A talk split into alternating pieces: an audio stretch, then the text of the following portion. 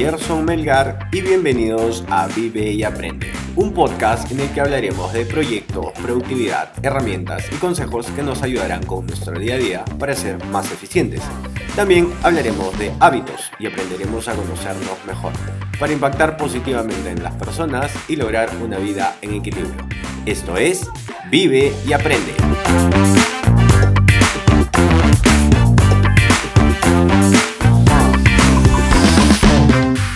Este es el episodio número 16 y hoy hablaremos, bueno, hoy nos toca Mastermind y hablaremos de mensajes importantes o la importancia de los mensajes. Recuerden que en las notas del programa les dejo un link que los llevará a la página web, donde podrán ver el resumen del episodio y algunas referencias. O pueden ir directamente a gersonmelgar.com barra vive y aprende podcast donde nos pueden dejar sus preguntas y sugerencias. También pueden seguirnos en nuestra cuenta de Instagram, arroba vive y aprende podcast. Hoy es viernes 3 de julio y vamos a hablar de mensajes.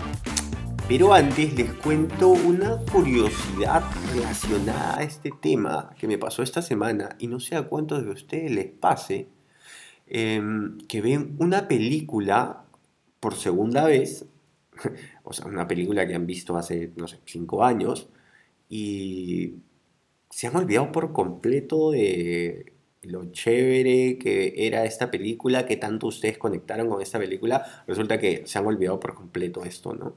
Y me pareció curioso porque me, pasa, me, pasó esta semana que vi eh, una película de George Clooney, se llama Up in the Air, del 2009. La traducción en español es Amor sin escalas. Les dejo el, link del tráiler en la página web para que puedan revisarlo. Por ahí lo van a recordar. Em, pero lo curioso de esto es que no me acordaba de nada de la película. Sin embargo, la volví a ver y me pareció muy interesante. Eh, y me ha pasado con una segunda película también en la semana, así que no sé si, no sé si esto me pasa solo a mí o le pasa a varios de ustedes. Ah, sobre todo ahora que hay bastante tiempo para ver películas en, en, este tiempo de, de, de, distanciamiento social y cosas, y cosas por el estilo. Pero hay algo súper importante que quiero resaltar de esta película, ya saliéndome un poquito del tema curioso, es que vi la película desde otra perspectiva. Resulta que el personaje que hace George Clooney es un maniático de la productividad. Y claro, la primera vez que lo vi hace 5 años, o 10, no sé, nunca me había dado cuenta de eso. Eh, ahora que estoy enfocado con el tema de la productividad, pues es resaltante.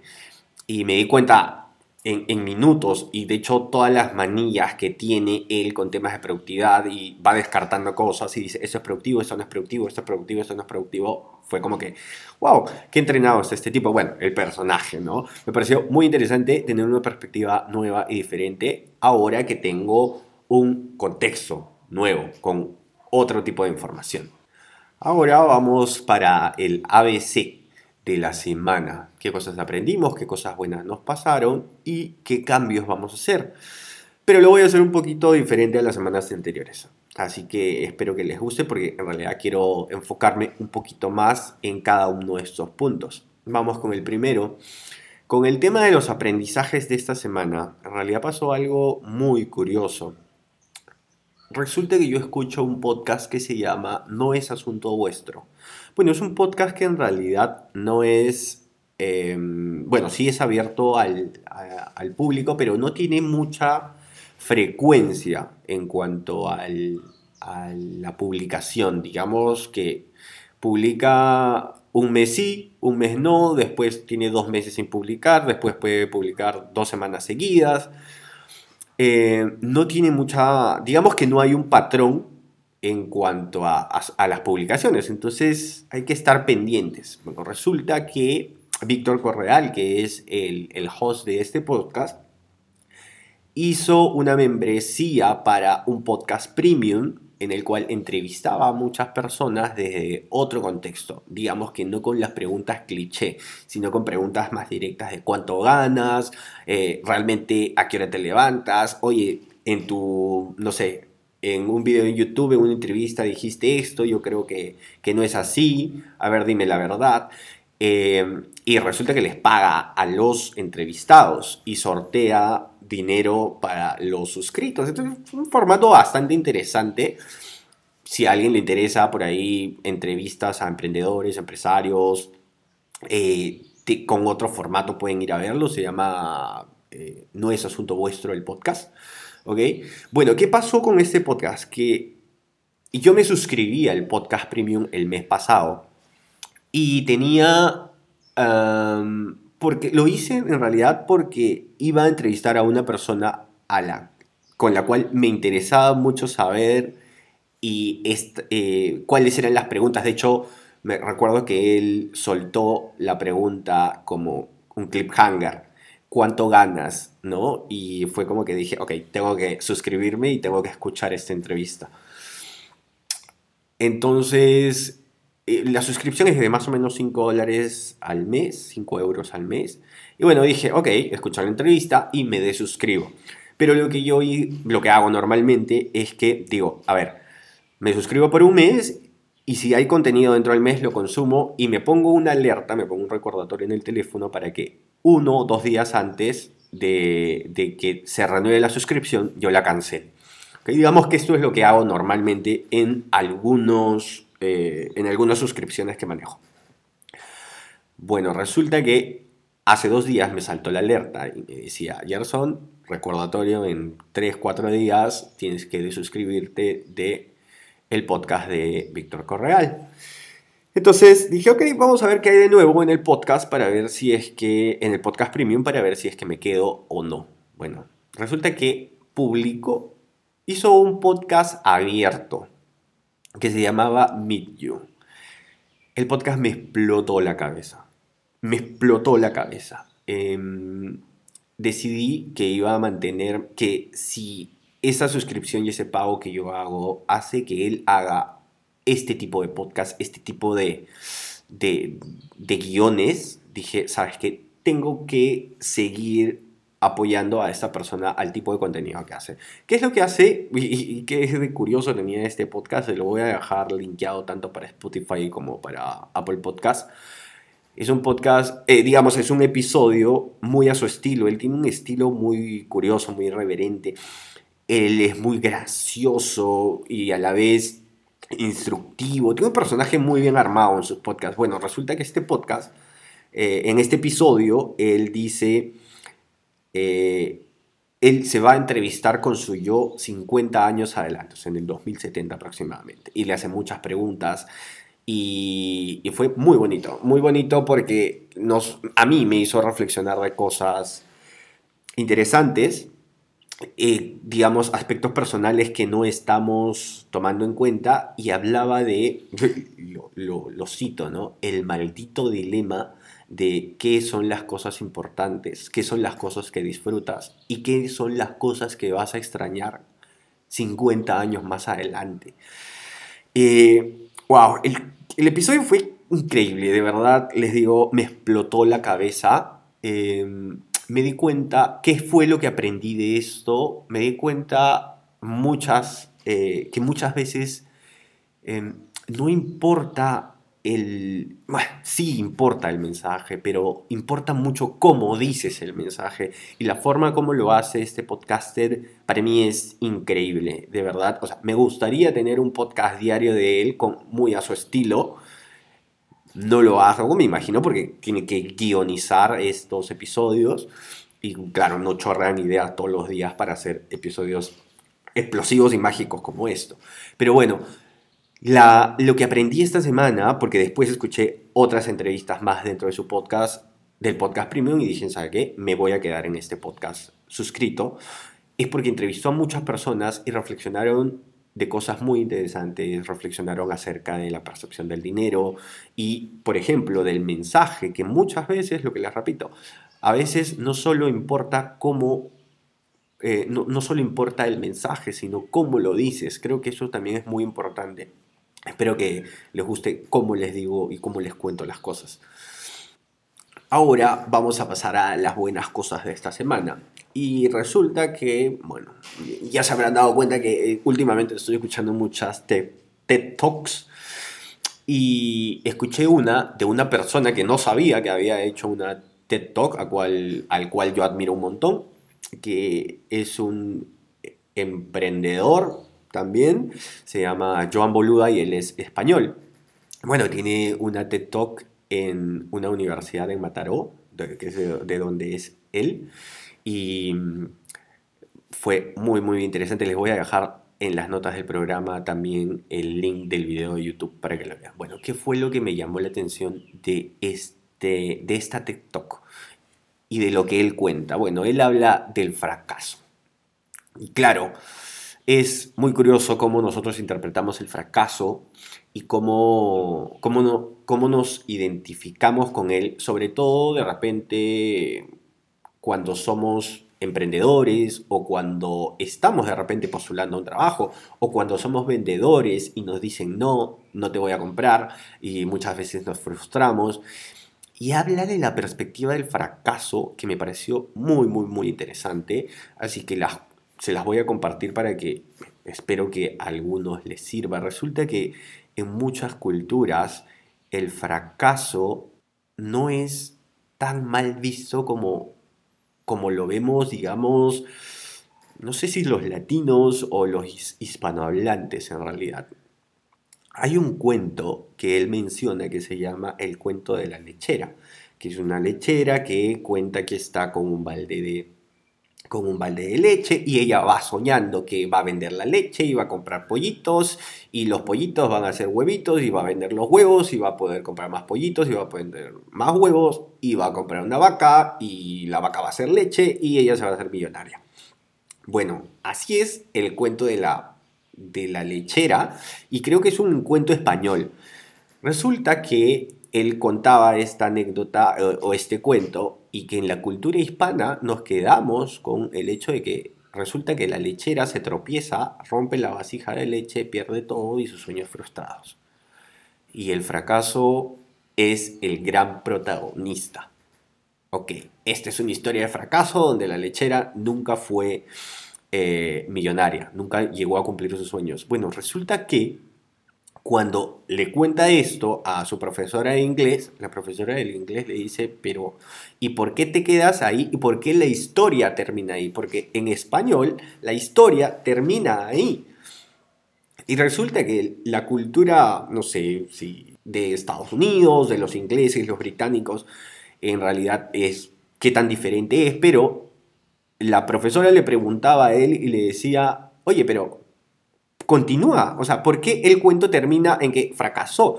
Si era una muy buena idea de negocio, si era un muy buen plan de negocio, ¿por qué no simplemente vuelve al inicio, obtiene otra vasija, vuelve por leche y simplemente salta el obstáculo que hizo que se tropezara?